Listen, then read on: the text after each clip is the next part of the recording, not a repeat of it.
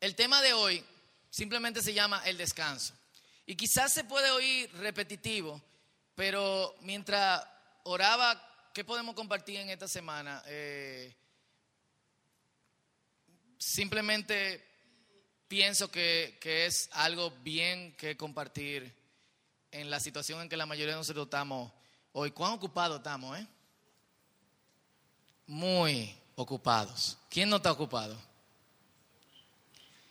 Eh, y cada día, cada día parece un escalón como más, bajando hacia un cuarto donde nos va a llevar a estar ocupado toda la vida. O sea, sinceramente, ¿quiénes ven una escapatoria de la, esclavitud de la ocupación en los próximos dos años? ¿Quiénes lo ven? ¿Quiénes están cada vez más ocupados? ¿Quiénes se sienten estresados por lo ocupados que están? ¿Eh? De que vamos a allá, nítido.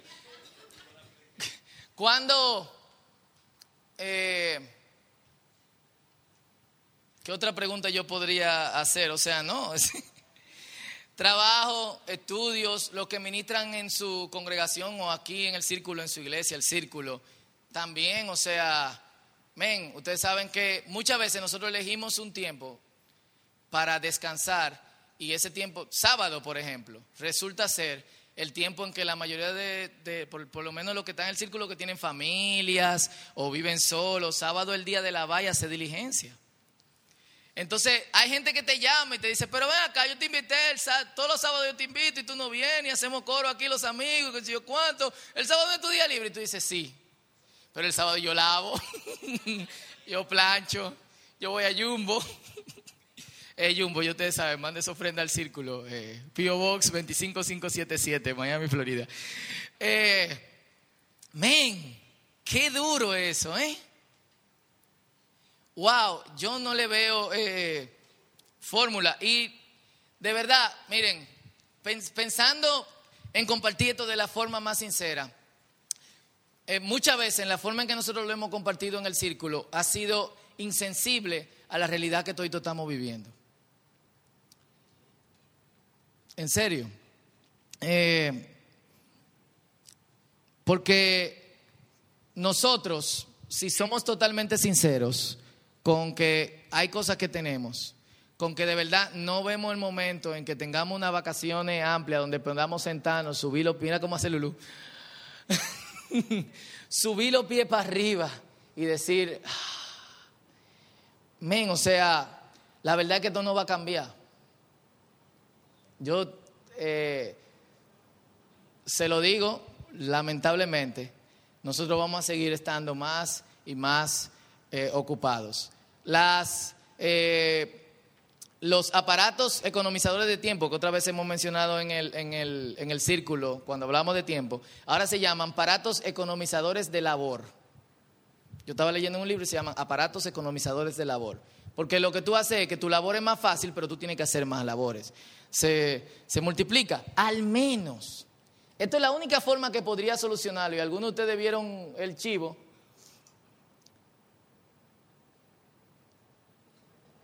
Escuela de monje el círculo, rápate el caco, vende todo lo que tú tienes y ven.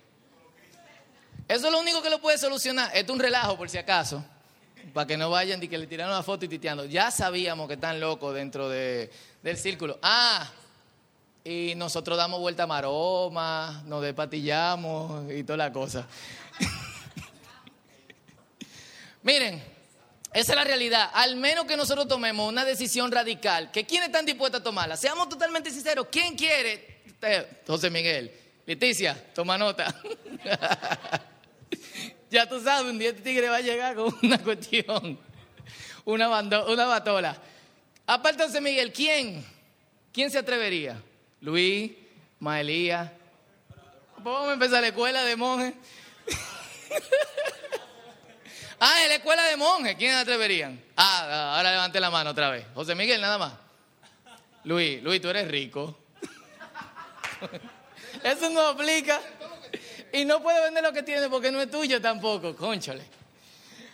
O sea, si somos realistas, realmente, ¿cuál es el tiempo que nosotros vemos en que podemos descansar? No, no hay, no hay ningún tiempo en que nosotros podemos descansar. Tenemos que ser totalmente sinceros y lamentablemente yo sé que en muchas ocasiones nosotros hemos eh, presionado a, güey, hay cosas que hay pasos que hay que hacer, hay cosas que hay que dar, hay que yo qué, que yo cuánto, pero siendo realista, muchas de esas cosas son puro idealismo. Y lo que está relacionado con el término, el idealismo es algo que es muy chulo para ser cierto. Es la situación ideal. como un viernes eterno, como un lunes que nunca llega.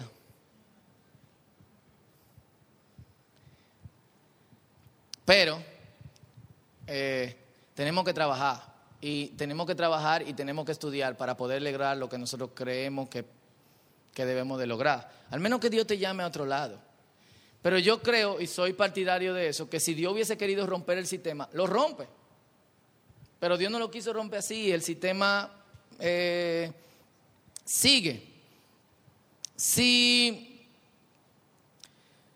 si no hay una forma de trabajar en contra de eso, al menos que nosotros demos pasos drásticos, pasos drásticos que serían impopulares, que es mejor tomar soltero, José Miguel está muy tarde para eso, eh, y que si yo lo tomase, por ejemplo, estarían afectando a mi familia, y bueno, hay gente que lo pueden tomar sinceramente, pero son cambios drásticos y cambios que, si no él y yo lo tomamos, por ejemplo, tenemos que pensar en cómo eso afectaría a, a Benjamín como niño creciendo, cómo nosotros lo vamos a educar. Va a ser una experiencia única para nosotros. Para ponerle un ejemplo de cómo eso podría ser una experiencia única, ustedes han visto a Benjamín, ¿verdad?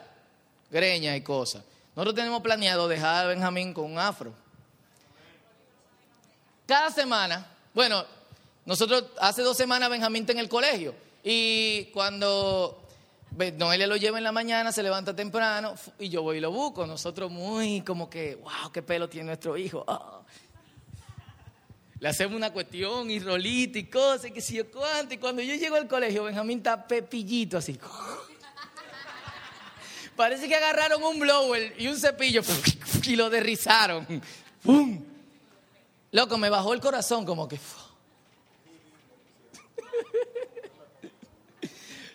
Yo no sé qué le pusieron, pero le pusieron algo porque es difícil de, peinar el muchacho. Tiene 17.800 remolinos. Y fuimos al otro día, lo mismo. Y yo, yo le dije, yo llegué quillado ese día. Yo le dije, Noelia, dile a la profesora que no lo peine. Que ella tiene que respetar las la reglas de esta familia. Y la regla de esta familia es nuestro hijo no se peina. Adivinen qué, no sé si todos los colegios lo hacen, pero en este colegio tienen una macotica que hacen un reporte diario y un reporte semanal. En el reporte semanal inspeccionan la lonchera, inspeccionan la ropa, las uñas, los dientes, eh, higiene, el pelo y su mochila. Benjamín tiene muy bien y excelente en todo, menos en su pelo. Tiene bien que es para que los niños no se sientan mal, porque está malo, bien, muy bien y excelente. Todo muy bien, excelente, menos su pelo. Es tu pelo, manita. Wow. Entonces, Noel y yo empezamos una conversación porque, o sea, yo estoy siendo, no estoy relajando. Noel y yo empezamos una conversación porque nos quillamos. Noelia dijo, me voy de este país. Todo muy estructurado, todo muy formal argentino. y yo, espérate, mami, tranquila, relájate. No, pero ¿qué vamos a hacer? ¿Lo vamos a peinar? O sea, señores, ustedes no me creen, pero esto causó una crisis familiar. Estoy, en serio, esto causó una crisis familiar. Y Noelia me dijo, ¿qué vamos a hacer? ¿Lo vamos a peinar? Y yo dije, no, Noelia, nosotros vamos a ir en contra del sistema. y, Benjamín va a sufrir mucho. Ey, esto es una conversación real. Suena a chick flick. Suena, suena, ven, agárrame la mano. Ayúdame una prédica, aunque sea. ¿Y qué vamos a hacer? ¿Lo vamos a peinar? no, mi amor, vamos a ir en contra del sistema. Y Benjamín va a sufrir mucho. ¿Qué le vamos a explicar? O sea, no estábamos llorando ni nada por el estilo, pero pensamos, hay que explicarle. Porque durante todo el tiempo que esté en el colegio, hasta que nosotros digamos homeschool, él se va a ganar una B en peinarse. Entonces, eh, ¿cómo tú le explicas a Benjamín? Entonces imagínate que nosotros decidamos vivir austeramente, en austeridad. Y Benjamín quiere un PlayStation y yo le traigo un Nintendo del 86. ¿Qué es eso? Y yo, un clásico. es verdad, ¿quién no quiere un Nintendo del 86? Pero Benjamín no. Ni que lo que esos muñequitos cuadritos, papi. Tú te pasaste, oíste. Esto de evangélico no me está gustando. o sea, tenemos que admitirlo. O sea, lo contrario, la vida que nos llevaría a tener ciertos tiempos de descanso es una vida donde quizás nosotros lo llevemos, pero nuestros hijos tendríamos que explicarle tanta cosa y sufrirían mucho. Lo podemos hacer y podemos crearle un corazón con orgullo. Mi papá son hippie, cristiano y que si yo qué, que si yo cuánto. Pero yo le aseguro, por más que tú críes, tú tienes dos, tres hijos, por más que tú quieras criarlo igual, hay uno de ellos que, que se va a quedar como que... Y vamos a llegar al colegio y todos los chamaquitos van a estar locos, tu papá son los tigres más cool del mundo y Benjamín, whatever. Full. Entonces, eh, es como, bueno, mejor no hagamos esa anécdota. Entonces, ¿qué podemos hacer? ¿Y qué podemos hacer? Una buena pregunta, porque nosotros no hemos sido, no hemos sido creados para estar trabajando todo el tiempo, ni para estar ocupados todo el tiempo. Hay, hay un orden. Eh, y en el orden bíblico es trabajo, descanso. Y nosotros no vemos ese orden bíblico en nuestra vida. No porque lo anhelamos con toda nuestra alma, muchas veces. Pero si somos sinceros y queremos tener lo que queremos, tenemos que sacrificar alguna cosa. Y entre esa cosa está el tiempo familiar, eh, tiempo personal de sueño, eh, muchas veces dinero, el eximirte de comprar ciertas cosas, etcétera, etcétera, etcétera. Y,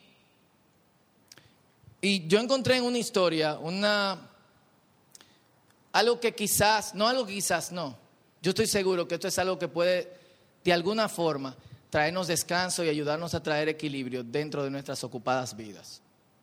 Vidas que serán ocupadas por mucho tiempo, hasta que alguno de nosotros tome ciertas decisiones que son drásticas y que no deberían de obligar a otras personas a tomarla.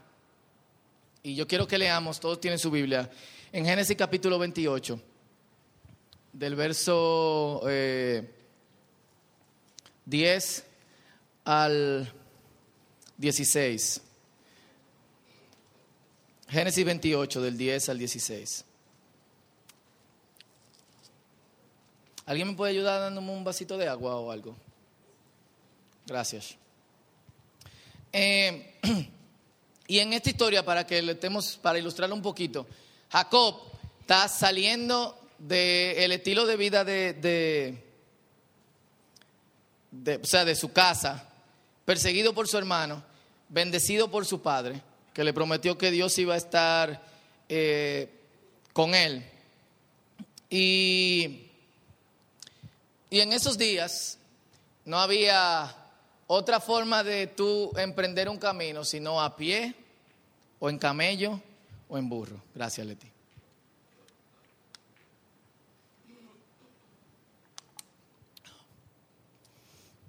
Así que Imagínate, una persona te está persiguiendo, tú no tienes un modo de transporte mucho más rápido que esa persona.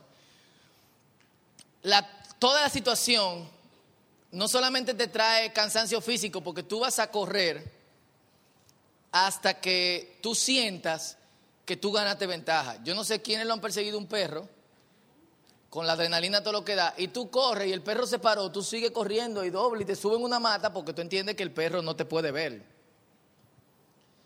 Es algo así. Entonces, este tipo corre y no solamente eso, el estrés de la situación. El, hombre está sintiendo eh, ansiedad, o sea, y si me agarran, y si me encuentran, y si alguno de los amigos que tenemos, él ya le ha dicho algo, le mandó una paloma, le mandó una señal de humo, que ahora tú dices, lágame un email o llámame. Antes era, mándame una señal de humo. O tócame el tambor, loco, ¿eh? Ya tú sabes. Y llega ahí, ¿y qué hace? Se tira al piso, toma una piedra y se tira. Y esto es lo que pasa. Jacob partió de Berseba y se encaminó hacia Harán. Cuando llegó a cierto lugar, se detuvo para pasar la noche, porque ya estaba anocheciendo. Tomó una piedra, la usó como almohada y se acostó a dormir en ese lugar. Allí soñó que había una escalinata apoyada en la tierra y cuyo extremo superior llegaba hasta el cielo. Por ella subían y bajaban los ángeles de Dios. En el sueño el Señor estaba de pie junto a él y le decía, yo soy el Señor, el Dios de tu abuelo Abraham y de tu padre Isaac. A ti y a tu descendencia les daré la tierra sobre la que estás acostado. Tu descendencia será tan numerosa como el polvo de la tierra. Te extenderás de norte a sur y de oriente a occidente. Y de toda la familia de la tierra serán bendecidas por medio de ti y de tu descendencia. Yo estoy contigo. Te protegeré donde quiera que vayas.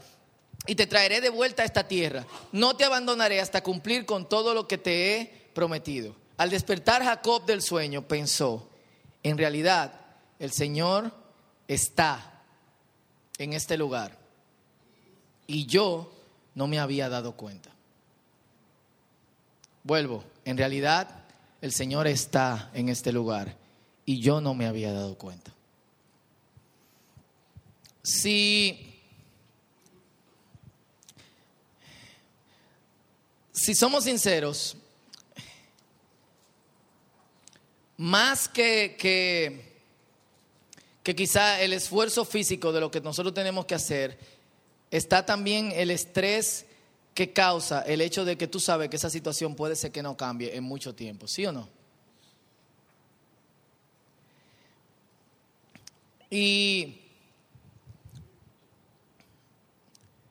y yo sé que cuánta, cuánta, cuánta consolación y cuánta paz pudo traer para Jacob en ese momento saber que podía estarse tranquilo, podría caminar más despacio porque Dios estaba con él.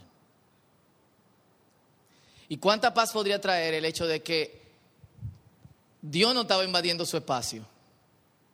Como muchas veces nosotros pensamos, Dios se me apareció, sino que Él estaba invadiendo el espacio de Dios y era Él el que no se había dado cuenta.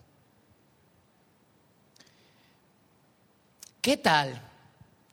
Y esto, es una reflexión breve. Y esto es lo que tenemos que experimentar en la acción, no es algo que se puede quedar con un mensaje chulo o lo que sea. ¿Qué tal si dentro de nuestro ocupado tiempo, cada vez que nosotros tenemos uno, dos minutos para pensar, en vez de hacer lo que haces, que lo haces varias veces al día, que es pensar en, guay, ¿cómo yo voy a salir de esto?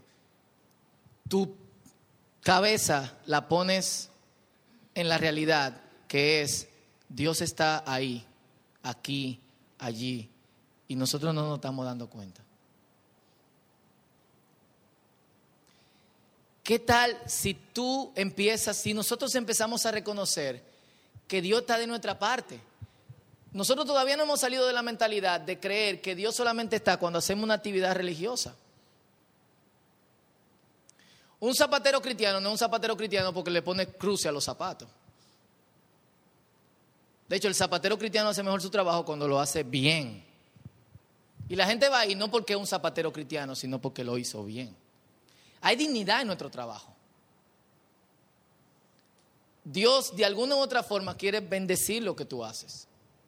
Pero de alguna u otra forma, valga la redundancia, nosotros no estamos maldiciendo con lo que nosotros hacemos, porque no lo soportamos. Y, y, estamos perdiendo la perspectiva de cómo son las cosas. Y si estamos hablando como, como dijimos al principio, la situación puede ser que no cambie y hay mucha posibilidad de que no cambies, al menos que tú cambies tus metas y tú digas, yo no deseo esto, yo quiero vivir en austeridad, esta es la forma que yo voy a vivir y yo me voy a fajar para que el mundo entienda, para que no me haga el daño lo que la gente piense, para que mi familia, mi esposa vaya conmigo y camine en eso y para que el mundo entienda que nosotros vivimos así y que nuestro hijo crezca sin que haya ningún problema con eso. Pero, si somos sinceros, y discúlpenme que he usado mucho eso durante este mensaje, hay una remota posibilidad, muy muy remota de que alguno de nosotros hagamos eso.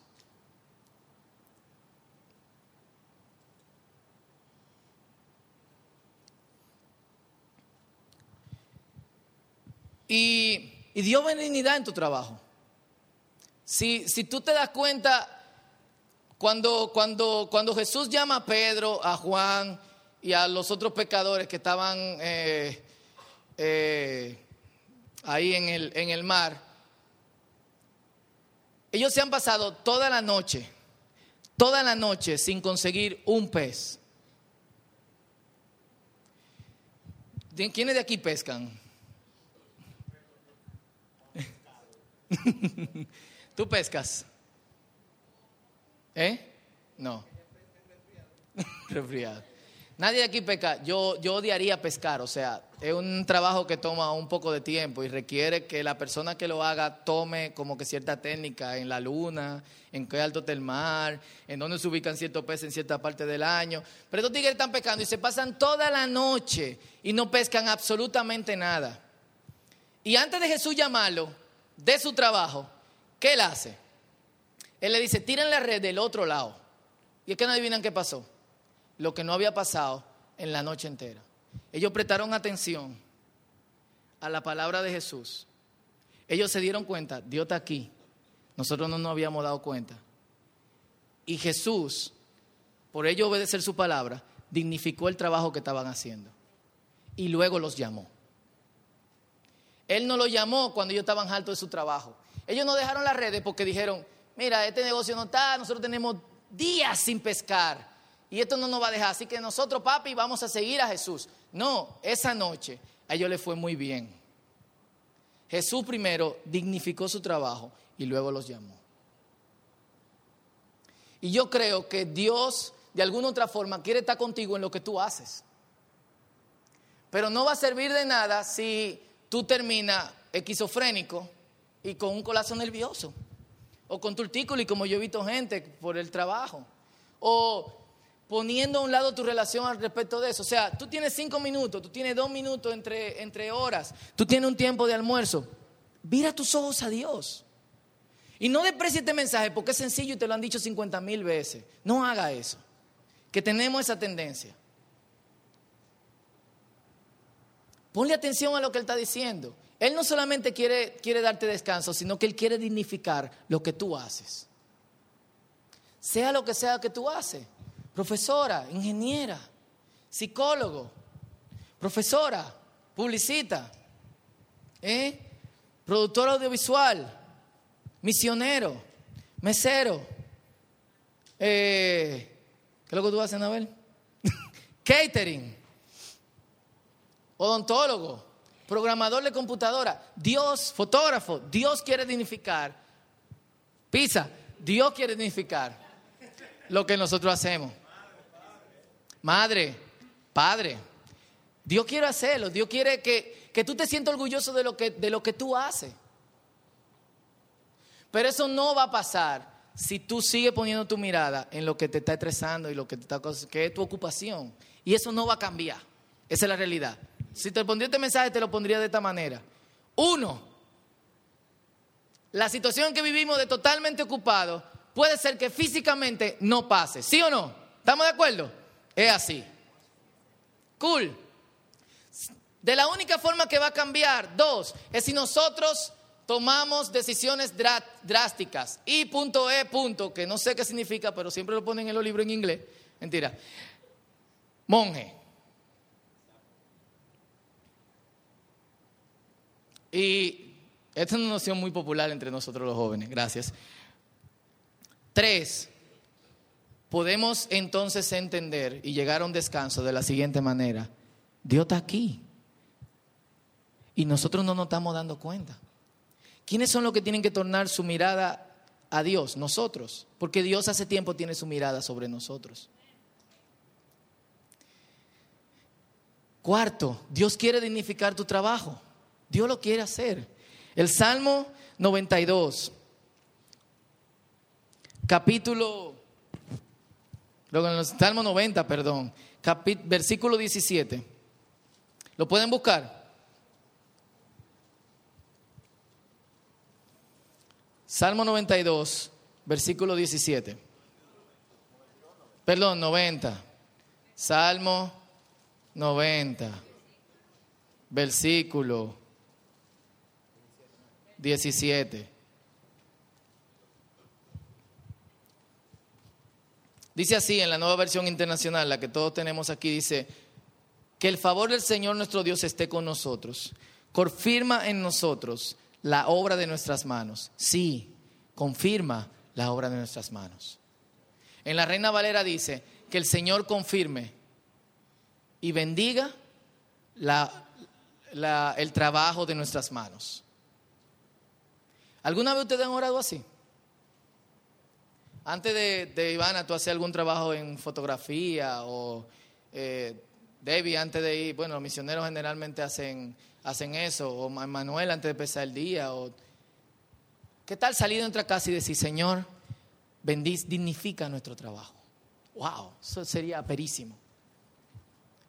No lo soportamos. Hay una vieja que queremos ahorcar, pero dignifica nuestro trabajo. Yo sé que ustedes serían no porque sea un chiste, sino porque es verdad.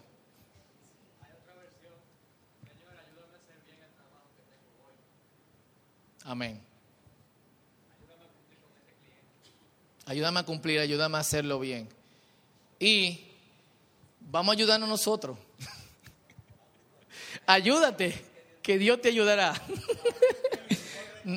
Jericó 3.15, eso no está en la Biblia por si acaso.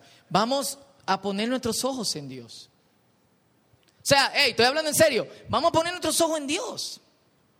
Si Dios está aquí y nosotros no nos estamos dando cuenta, vamos a trabajar minuto a minuto para darnos cuenta que Dios está aquí. ¿Qué pero podría ser saber, ver a Dios confirmando el trabajo de nuestras manos constantemente? Eso nos va a dar paz, eso nos va a dar descanso. Nos vamos a sentir como que no han quitado un peso de encima porque tú sabes que al final del día o al final del mes o al pesar de los años, todo por lo que tú has estado trabajando va a tener el mejor resultado. Porque Dios constantemente tú lo vas a ver confirmando la labor de tus manos. Eso, señores, eso es el descanso. Eso es. Y hay un, señor que se llama Frank Lovac. Y Frank Lovac en los 30, él era un empleado del gobierno de Estados Unidos en Filipinas. Él hizo lo siguiente, escribió un libro, es muy viejo el libro, y yo creo que es dominio público, ustedes lo pueden conseguir en internet, se, llama Practicando la presencia de Dios. Él, lo que, yo, lo que él hizo es como que medio loco, pero él decidió cada, cada hora dedicarle un minuto a Dios. Poner su mente y sus pensamientos en Dios. De la forma en que lo puso es, ponlo de lo siguiente, si te parece un minuto demasiado, cada minuto dedicarle un segundo a Dios. Es imposible que cada minuto tú estés revisando Jesús. Jesús. Jesús. Ese se, convertiría en tu trabajo. Pero ¿qué tal si cada minuto tú te pones una alarma y tú dices, déjame poner mis pensamientos y mis ojos cada hora en Dios? Y en el libro él registra todo lo que todo lo que le pasó y de la forma en que el Señor le empezó a bendecir. Una de las frases que él dice es, de repente yo empecé a ver como las cosas que yo pedía, no tenía que esperar días, sino que volteaba y alguien la tenía preparada para entregármelas. Aquí hay gente aquí adelante que está diciendo, me ha pasado. Eso es el descanso. Tú sabes el estrés que Dios te puede acumular, la ansiedad. Eso multiplica por todo el trabajo de nuestras manos. Señores, yo no sé si ustedes creen que sea posible. Yo sí creo que sea posible.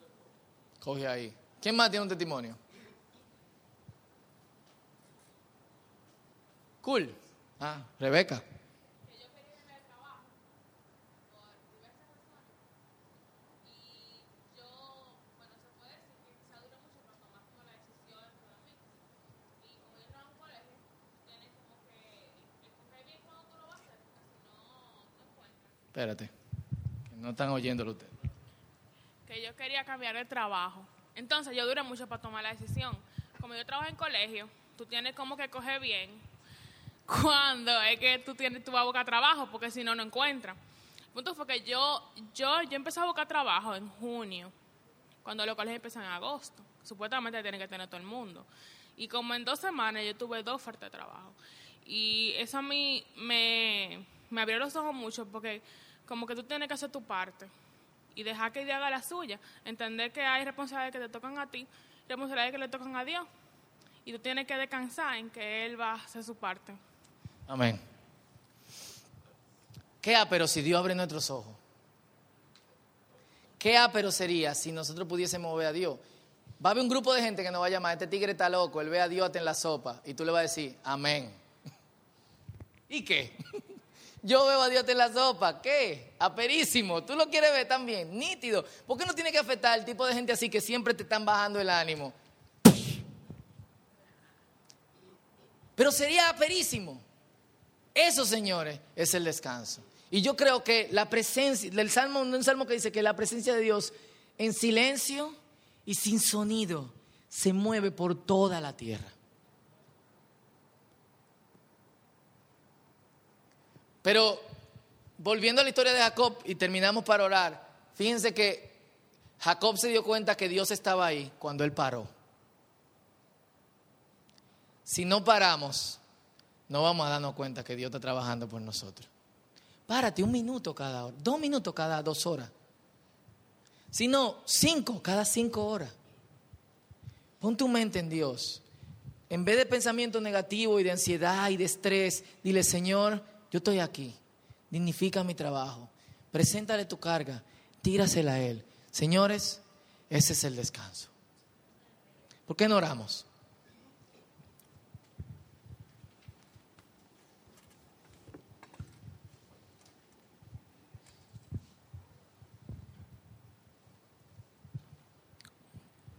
Y vamos a empezar con un ejercicio que vamos a hacer a partir del día de hoy.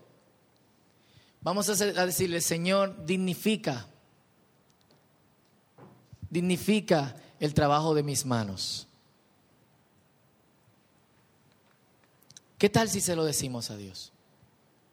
Sea lo que sea que tú hagas, puede ser que sea la peor cosa del mundo, algo que requiere mucho esfuerzo. Puede ser que eso no esté funcionando, como los tipos que duraron pescando la noche entera. Puede ser que no te den los resultados, pero yo sé que si nosotros pedimos a Dios que lo dignifique, va a haber un Jesús que va a aparecerse a la orilla de nuestro mar y nos va a decir, hey, hazlo de esta manera. Así que vamos, vamos a hacer esa oración personalmente a Dios.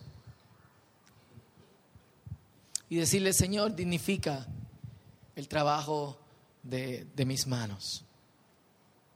Es una oración personal, creo, que vamos a darle.